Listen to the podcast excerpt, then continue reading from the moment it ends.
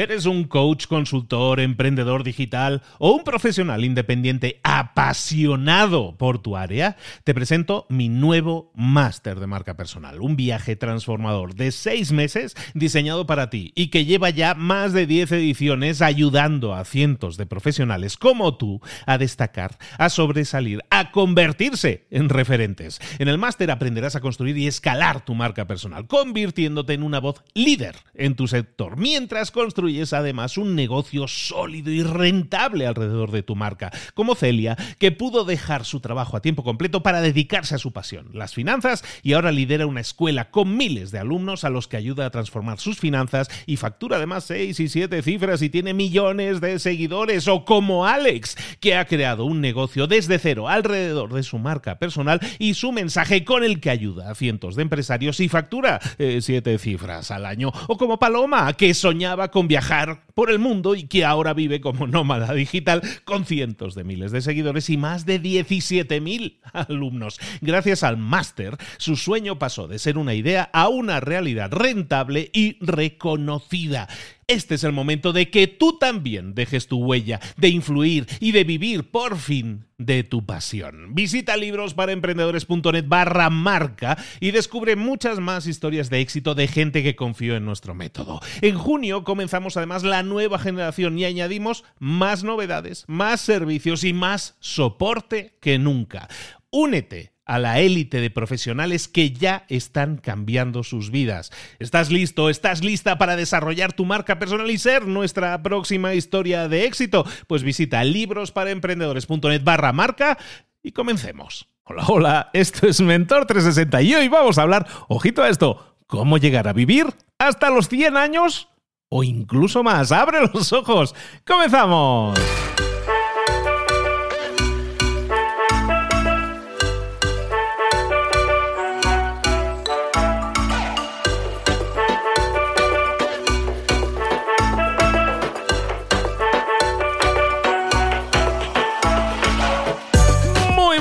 Bienvenidos un día más a Mentor 360, el programa El Espacio, el podcast en el que te traemos cada día de lunes a viernes a los mejores mentores del planeta en español para que aprendas en todas esas áreas de conocimiento que nunca te enseñaron en la escuela, pero te deberían haber enseñado, porque así podrías tener más y mejores resultados. Hablemos de ventas, hablemos de marketing, hablemos de liderazgo, de hablar en público, de sabiduría japonesa, que es lo que vamos a ver hoy. Por ejemplo, todo eso son herramientas que nunca se nos acercaron a nosotros así fácilmente. Tienes como que mucho, ahora ya no. Ahora en Mentor 360 lo tienes aquí cada día en la mano, te lo damos. Oye, como siempre decimos, son semillitas que nosotros te plantamos, pero que tú tienes que regar, que hacer crecer. Aplícalo en tu vida, pasa a la acción y obtén resultados. Hoy, como te decíamos, hoy vamos a hablar un temazo. Hoy vamos a hablar un tema súper interesante y el título súper subjetivo y de verdad que no es clickbait, es para que de verdad lo aprendas y lo apliques en tu vida. Hoy vamos a hablar de cómo llegar a vivir 100 años.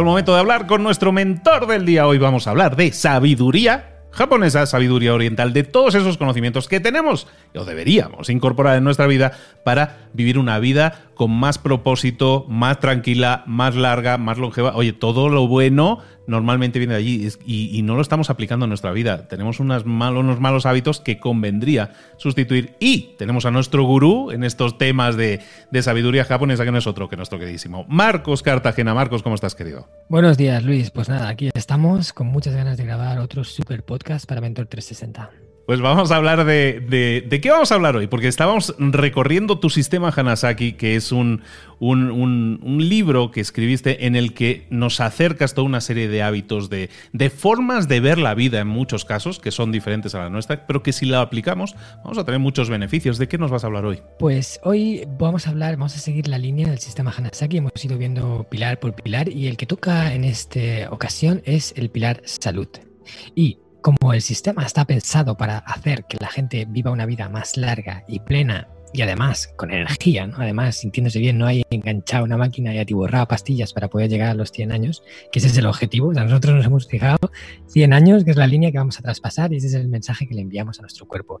Y si queremos llegar ahí, tenemos que eh, trabajar la salud, que ese es un pilar fundamental. Y hoy os voy a hablar de algo que a mí personalmente me ha cambiado la vida. Pero antes voy a empezar con algo que eh, es como una forma disruptiva. A mí me encanta empezar siempre este pilar con algo que rompa un poco los esquemas al oyente. Y voy a empezar con una subasta. Una subasta de algo un poco controvertido. Imagínate que yo apareciera con un maletín lleno de dinero, lleno de dinero, ¿vale? 100.000 euros en billetes. Y te dijera que te iba a dar ese maletín si me vendieras uno de tus ojos. Uno, me da igual, el izquierdo o el derecho. 100.000 euros por un ojo. Yo cuando hago esta pregunta en las conferencias que imparto, normalmente la gente se me queda así como sorprendida y me dice, no, no, yo por, por 100.000 euros no te vendo un ojo. Digo, vale, ¿y qué tal 200.000? No, no, 200.000 tampoco. No, la gente se enroca en que no. Y 300.000, voy subiendo hasta que llego al millón de euros. ¿Y si te diera un millón de euros? La libertad financiera. Ya sin trabajar, para toda la vida, hacer lo que te apetezca. Un millón de euros por un ojo. Y además tienes dos. Te quedas con uno y te pones un parche. No pasa tampoco tanto. Y aún así, aunque sé que hay gente por ahí que vendería un ojo por un millón, lo sé. Pero la mayor parte de la gente a la que yo le pregunto, Luis, la mayor parte de la gente me dice, ni siquiera te vendería uno de mis ojos por un millón de euros. Y cuando alguien te dice eso, en realidad, ¿qué te está diciendo? En realidad lo que te está diciendo es que eh, su cuerpo tiene un valor incalculable porque no se puede pagar con dinero. Si un solo ojo ya vale más que un millón, bueno, de hecho no se vende ni por un millón, ¿qué vale el resto? ¿Qué vale una de tus manos? ¿Qué vale una de tus piernas? ¿Qué vale eh, tu cabellera si la pudieras entregar? ¿Qué vale uno de tus sentidos si pudieras también venderlo? El gusto, el olfato. ¿Qué vale eso? No? Pues eso no tiene precio, no se puede pagar porque es incalculable lo que vale, lo que cada uno valora, eh, cada uno de sus órganos, cada uno de sus piezas que componen el cuerpo. Entonces, con esto llegamos a la siguiente conclusión. Es que somos poseedores de la máquina más cara y más valiosa que jamás tendremos en nuestra vida. Por mucho que trabajemos, por mucho que nos esforcemos, nunca tendremos algo tan valioso como el cuerpo. Y sin embargo, sin embargo, Luis, ¿cómo tratamos el cuerpo a veces? Pues te voy a decir yo lo que hacemos. Lo tratamos como un auténtico trapo, como si no valiera nada le, estamos haciendo daño una y otra vez en, muchas ocasiones, ¿no? Hay gente que, que, no, que lo cuida un montón, pero hay gente que de verdad, yo me quedaba mirándolos y decía, o sea, intentaba tratar de comprender eh, por qué se comportaban de esa forma, por qué lo hacían. Al final eh, no encajaban las piezas hasta que un día caí en la cuenta y dije, ah, pues mira, tiene más sentido del que parece, porque esta gente está, están haciendo como un experimento científico en el cual quieren comprobar hasta cuánto el cuerpo puede aguantar antes de reventar. Eso es lo que yo creo que están haciendo. Porque si no, no le encuentro otra explicación. Van dándole una y otra vez, y ahora esto, y ahora lo otro, y ahora, hasta que el cuerpo, aunque es una máquina súper, súper perfecta, no perfecta del todo, porque todo tiene sus fallos, pero, pero vamos, que funciona como la seda, aún así el cuerpo aguanta todo lo que puede y luego empieza a fallar. Claro, empieza a fallar, no puede estar ahí siempre soportando todos los empites que le damos y empieza a enfermar, empieza a tener eh, daños, dolores, sufrimientos, que encima eso lo pagamos nosotros, lo tenemos que sufrir, tenemos que, llevarlo eso encima. Y no es nada agradable para la gente que ha llegado. Y es algo que nos podíamos haber evitado en muchos casos, en otros no, porque a lo mejor nos viene por genética o nos ha ocurrido un accidente o lo que sea, pero en muchos casos lo podríamos haber evitado con un estilo de vida diferente. Yo en, en Japón vi que había un pueblo como mucho más concienciado con cuidar su salud. Aún así, hay japoneses para todo, igual que hay españoles y sudamericanos, y todo, en todos los sentidos y en todas las áreas. Pero a nivel general, yo percibí en Japón que era un pueblo como más centrado en cuidar su cuerpo. Y es que esto es muy importante, entender eh, la valiosa máquina que llevamos y la importancia que es tratarla como se merece. Y allí aprendí diferentes hábitos que me han ayudado a tener un cuerpo más fuerte y robusto y a sentirme más pleno de energía, más mm, con ganas de comerme cada día que llega y hoy voy a hablaros eh, de tres. Eh, de tres que a mí personalmente me han ayudado mucho y que creo que pueden ayudar a cualquiera. Y por supuesto, como todo en el sistema Hanasaki, no es nada complicado, no es nada que, tengas que, darle mil vueltas, es algo sencillo y casi yo diría de sentido común. El primero que yo te voy a recomendar es que empecemos a abrazar el hábito de comer tradicional. Resulta que la industria alimentaria en los últimos 50 años ha cambiado una barbaridad. Ha cambiado, no te puedes ni imaginar. Lo que antes eran productos básicos, ahora está todo lleno de procesados. Vas a un supermercado y, ya hasta te cuesta encontrar lo básico, ¿no? Todo es con, con, envoltorios y colorines y letritas para llamarnos la atención de cosas ya hechas. E incluso hay gente, ¿eh? Hay gente que se alimenta solo de cosas procesadas, cosas ya hechas. Una lasaña que calientas en el microondas, una pizza que te haces al horno, pero que ya viene todo ahí, todo puesto. Que mires las listas de ingredientes y pareces una Biblia. Cuando en realidad lo que debería de ser es mm, hacer posible una sola cosa, porque es un ingrediente básico, o cuatro o cinco, como mucho ingredientes, pero no una lista, una lista que parece, que parece eso, vamos, mm, un testamento. ¿Y que llevan? Todo eso lleno de aditivos, lleno de, sustancias químicas hechas para mejorar el sabor, para que duren más, para que aguanten más, para que tengan mejor pinta, pero no para mejorar tu salud. Y ahí está el problema.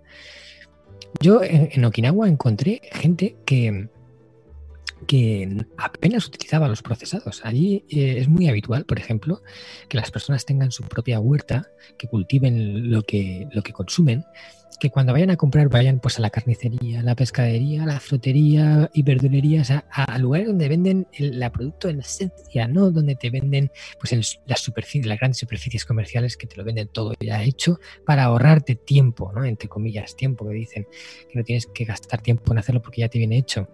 Cuando en realidad si aprendes unas pocas nociones de cocina y las practicas un poquito y aprendes una serie de recetas básicas, simples, que, que te van a ayudar a comer mucho mejor y y no te van a ocupar casi tiempo de hacerlas. Además te van a hacer comer más barato porque normalmente los procesados son más caros porque hay que pagar evidentemente el trabajo que se ha hecho en procesarlo. Y sin embargo el producto básico pues viene básico, con lo cual es más barato. Entonces, yo la recomendación, fíjate que simple es, intentar no comprar nada que no pudiera estar en la despensa de nuestra abuela hace 50 o 60 años. Si esto que vas a comprar era imposible que estuviera en esa despensa, piénsatelo dos veces. Y ojo, no voy a decir aquí que ya nos olvidemos de todo y, que, nos pongamos en plan a rajatabla, sino que lo intentemos hacer en la mayor parte de las ocasiones, que la mayor parte de las veces intentemos comer más tradicional, volver un poquito a la esencia, porque los cambios que se ha hecho en la alimentación en los últimos 40 años no vamos a saber todavía cómo van a repercutir hasta que no pasen más años. Ten en cuenta que la gente que está viviendo ahora 100 años nació hace 100 años, cuando todas estas cosas no existían. Entonces veremos el daño que todo esto está haciendo en, la salud de las personas dentro de más años. Y ya te digo, seguro que las esperanzas de vida van a empezar a, caer en picado. Porque toda la gente que ahora está despuntando en edad son gente que ha vivido en en un momento de la historia del ser humano en el que eh, en el tema de alimentación, sobre todo, no había tanta, tanta cosa que, ya no se sabe ni qué es. Entonces, comer tradicional. No, no hay nada más sencillo que esto.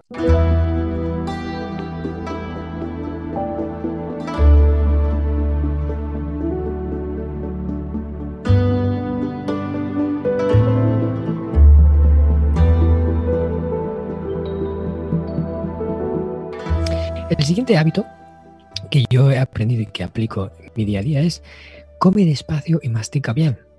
Ya ves tú qué sencillo, no te estoy diciendo nada complicado, Luis. Come despacio y mastica bien, sin prisa. Eh, hoy vamos con unas prisas que, ya está comiendo, parece que estamos en una carrera y pam, pam, metido en la boca y, y, parece que nos va a faltar la comida cuando vivimos en la época de mayor abundancia en la historia del ser humano. Yo tenía un compañero en la universidad cuando estudiaba ahí en Japón. Eh, tenía un compañero que, me sorprendía siempre que íbamos a comer. ¿no? Eh, ahí en, la, en el comedor de la universidad era muy habitual que nos pusieran o que hubiera para comer un tipo de comida que se llama donguri. El donguri es un cuenco que se pone en una base de arroz y arriba pues se pone algo que se hace, ¿no? Pues a lo mejor un pescado con una verdurita así rehogada o bueno, va cambiando, lo que ponen arriba o una tempura con no sé qué, y todo eso lo vas combinando con el arroz. Y yo veía a este chico cuando cogía su cuenco de donburi, cogía los palillos, los hincaba en el arroz y sacaba una bola enorme de arroz. Se la metía en la boca, masticaba dos veces y la engullía. Y luego otra y otra. O sea, el, el cuenco le duraba menos de cinco minutos. ya a lo mejor estoy siendo generoso con el tiempo. Y, lo engullía y decía, decía, tío, disfruta un poco más, mastica un poco más. Yo cuando viví con los señores Tokuda, que fue una familia que me acogió durante varios meses allí en, la ciudad de Kioto, y donde yo percibí eh, la auténtica esencia de Japón en ese tiempo, y además eh, pude conocer la gastronomía auténtica, la de, la de casa, porque la mujer del señor Tokuda, Sanae-san, ella cocinaba, era una fantástica cocinera y todas las noches cenábamos juntos y cada noche hacía una cosa diferente al más puro estilo tradicional con comida washoku que se llama, con, bueno, pues que es con diferentes platitos, todo con, con pequeñas cantidades. Y, y, yo veía al señor Tokuda comiendo con una pasimonia, tranquilo, pum, pum, poquito a poquito, poquito a poquito. Y al final yo le pregunté sobre eso, ¿no? sobre esa costumbre, y me dijo, es que esto es, eh, eso ayuda al cuerpo a digerir y, a, que la comida te siente mejor. Es una costumbre que no, no en todo Japón, pero sobre todo en las partes más tradicionales, se pasan de padres a hijos. Él come despacio y mastica bien, porque eso tiene muchos beneficios. Y te voy a decir tres. Los tres principales beneficios de comer despacio es, primero, que disfrutas más de la comida y que estás más presente no, no la engulles. Si puedes degustar algo un poquito con que algo que está delicioso, pues te delígale un poquito más de tiempo que se lo merece. Luego también asimilamos más nutrientes porque la digestión empieza en la boca. Por ejemplo, los almidones ya se empiezan a digerir con la saliva y si masticamos bien ya llega más troceado al estómago, lo cual luego la absorción es mucho mejor y con menos comida podemos obtener más. Y el tercero es que comes menos comes menos. Y este es un punto en el cual no voy a tocar eh, hoy, pero hay otro de los hábitos que es el harahachibu, que es eh, come al 80% de tu capacidad. Es otro de los hábitos de salud relacionados con la alimentación. Y es el comer, comer menos. Eh, que se ha visto que tiene muchos beneficios, pero como lo he, hablado de él en muchos podcasts, voy a centrarme en otros diferentes, así aportar un poquito más de valor. Pero es que este de comer despacio y masticar te ayuda a complementar el harahachibu. Porque, Luis, por ejemplo, cuando vas a un restaurante y, pides eh, algo de comer y el servicio es deficiente, ¿no? Empiezan a tardar entre plato y plato tiempo. ¿Qué pasa cuando llegan el tercer plato y, hace como media hora o 40 minutos que lo pediste? pues lo que pasa es que, claro, ya no tienes hambre, ¿no? Porque eh, se te ha pasado directamente. O sea, el tiempo que, que, ha ocurrido ya se te ha pasado el hambre es que cuanto más comemos y más rápido, más podemos comer. Es como que el cerebro eh, deja de entrar al principio más y, luego se da cuenta de que se ha llenado y entonces ya para. Pero si tú vas despacio, se da cuenta antes y, para y entra menos comida. Pues eso ya nos va a ayudar a tener menos sobrepeso, a desgastar menos nuestros órganos y a un montón de otros beneficios, o sea, comer menos. Y el tercer punto, Luis, que voy a meterme hoy, me voy a meter en algo un poco controvertido, porque me gusta siempre causar un poquito de polémica. Me voy a meter con el tercer hábito y es eh, el de comer ecológico. Y esto es controvertido porque hay muchas voces, unos que dicen que sí, otros que dicen que no, que ayuda, que no. Y, y bueno, yo tampoco tengo la verdad de nada. Yo aquí me guío un poco por lo que he visto, sobre todo en las zonas tradicionales de Japón, y por lo que me dice el sentido común. Y al igual que he comentado en el punto anterior, que, que la industria alimentaria ha cambiado muchísimo en los últimos 50 años, te voy a decir también que eh, la industria química enfocada a mantener los productos y a elaborarlos ya los básicos, ¿eh? ya no te hablo de, los procesados, sino de los básicos, a la fruta, la verdura, todo lo que comemos que, viene tal cual, lo produce la naturaleza, los procesos que se han realizado para sacar más producción, para que no se pongan malos, para que las plagas no le afecten, hemos empezado a utilizar un montón de, productos químicos que eh, no se sabe hasta qué punto eso eh, es, dañino. ¿no? de hecho, a lo largo de la historia se han ido utilizando pesticidas y, una serie de sustancias que luego se ha visto que hacían daño a las personas y las prohibían. Pero claro, hasta que no causaban un daño y se veía qué, estaba haciendo, no se habían prohibido. Todo lo que había ocurrido antes, ¿qué pasa? Toda la gente que se lo había comido antes, ¿qué? Todos esos se han llevado un daño y no han, no han sido ni siquiera conscientes de él, ni siquiera tuvieron cartas para evitarlo, porque le decían eh, desde las instituciones oficiales que eso era, era bueno, que no pasaba nada, que se lo podían comer. Pues eh, cuando en la industria se empieza a primar más el negocio que la calidad, y eso es un poco lo que está pasando, entonces ocurren cosas que yo desde mi punto de vista no deberían de ocurrir. Y por ejemplo, me voy a meter con la producción cárnica, ¿vale? Con la industria de la carne, con la industria de la ganadería. Porque hemos pasado de tener granjas a tener literalmente eh, fábricas de animales, en el que la vida ya se respeta bien poco y en el que se satiborra depende ¿eh? del productor, ¿no? pero en muchos casos se les atiborra a antibióticos y a todo tipo de sustancias para mantenerles sanos, se les tienen espacios muy reducidos, que, por lo cual acumulan adrenalina de estar en, una calidad de vida fatal, apenas ven la luz del sol. es, es desastroso, ya no solo por, por salud, porque comerte esa carne que para mí me parece que está envenenada, eh, ya es por ética también, porque contribuir a comprar esa, esa carne es, es contribuir a mantener esos animales en ese estado fatal. Y yo, ojo, no soy vegetariano ni soy vegano, porque yo como carne, pero intento comer menos carne, que esto es una también una de las de los secretos de Okinawa es que eh, consumen carne pero poca eh, y que la carne que como sea buena.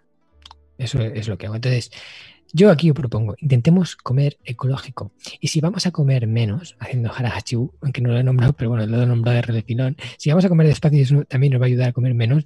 Y vamos a gastar menos en comida porque vamos a comer menos, al final podemos gastarnos más en comprar calidad. Y yo creo que comprar ecológico es comprar no solo para tener mejor salud, sino también para construir un mundo mejor. Y aquí lo dejo. Tres cositas que, como te he dicho, Luis, no son nada complicadas.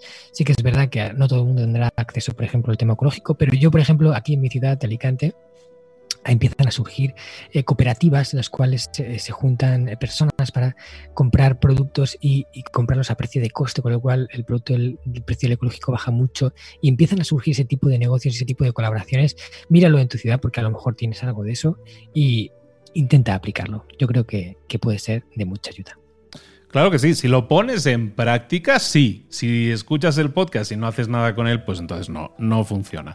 Sabes cuáles son las reglas, tienes que ponerlo en práctica, tienes que pasar a la acción, tienes que utilizar herramientas que te estamos poniendo encima de la mesa, tomarlas y aplicarlas en tu vida. Hoy hemos hablado de salud, hoy hemos hablado de que una de las claves para llegar a vivir 100 años. Te lo vas a perder. Y además vivir 100 años y vivir bien a los 100 años. Bueno, pues ahí tienes alguna de las claves. Hoy hemos hablado de la salud y estamos hablando de, continuamente de todo un montón de claves que te ayudan a tener una mejor vida. Y todo ello gracias a la sabiduría japonesa que nos acerca Marcos Cartagena. Marcos, muchísimas gracias de nuevo. Muchas gracias a ti, Luis. Ha sido un placer volver a estar contigo y hasta el próximo podcast.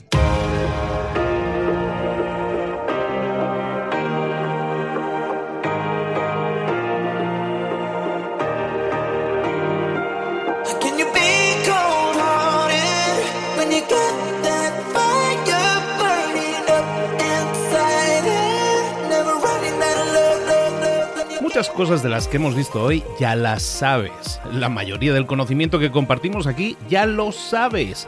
Sabemos lo que tenemos que hacer, sabemos lo que tenemos que evitar, lo que no tenemos que hacer, todo eso ya lo sabes. El único problema es que no lo ponemos en práctica, no pasamos a la acción y es ahí donde te necesito a ti y a tu compromiso. Si una sola de las ideas que hemos comentado hoy resuena en ti, te llama a ponerla en práctica, entonces define el paso más pequeño posible, el gesto más mínimo y hazlo ahora mismo.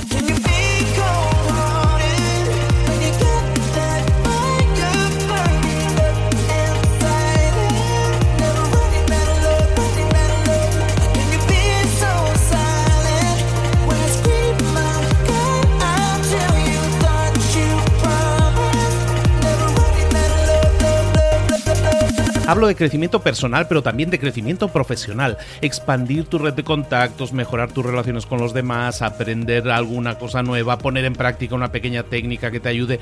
Todo suma, pero solo suma si lo pones en práctica. No si piensas en ponerlo en práctica. Pensar en ponerlo en práctica no sirve, tienes que ponerlo en práctica, pasar a la acción.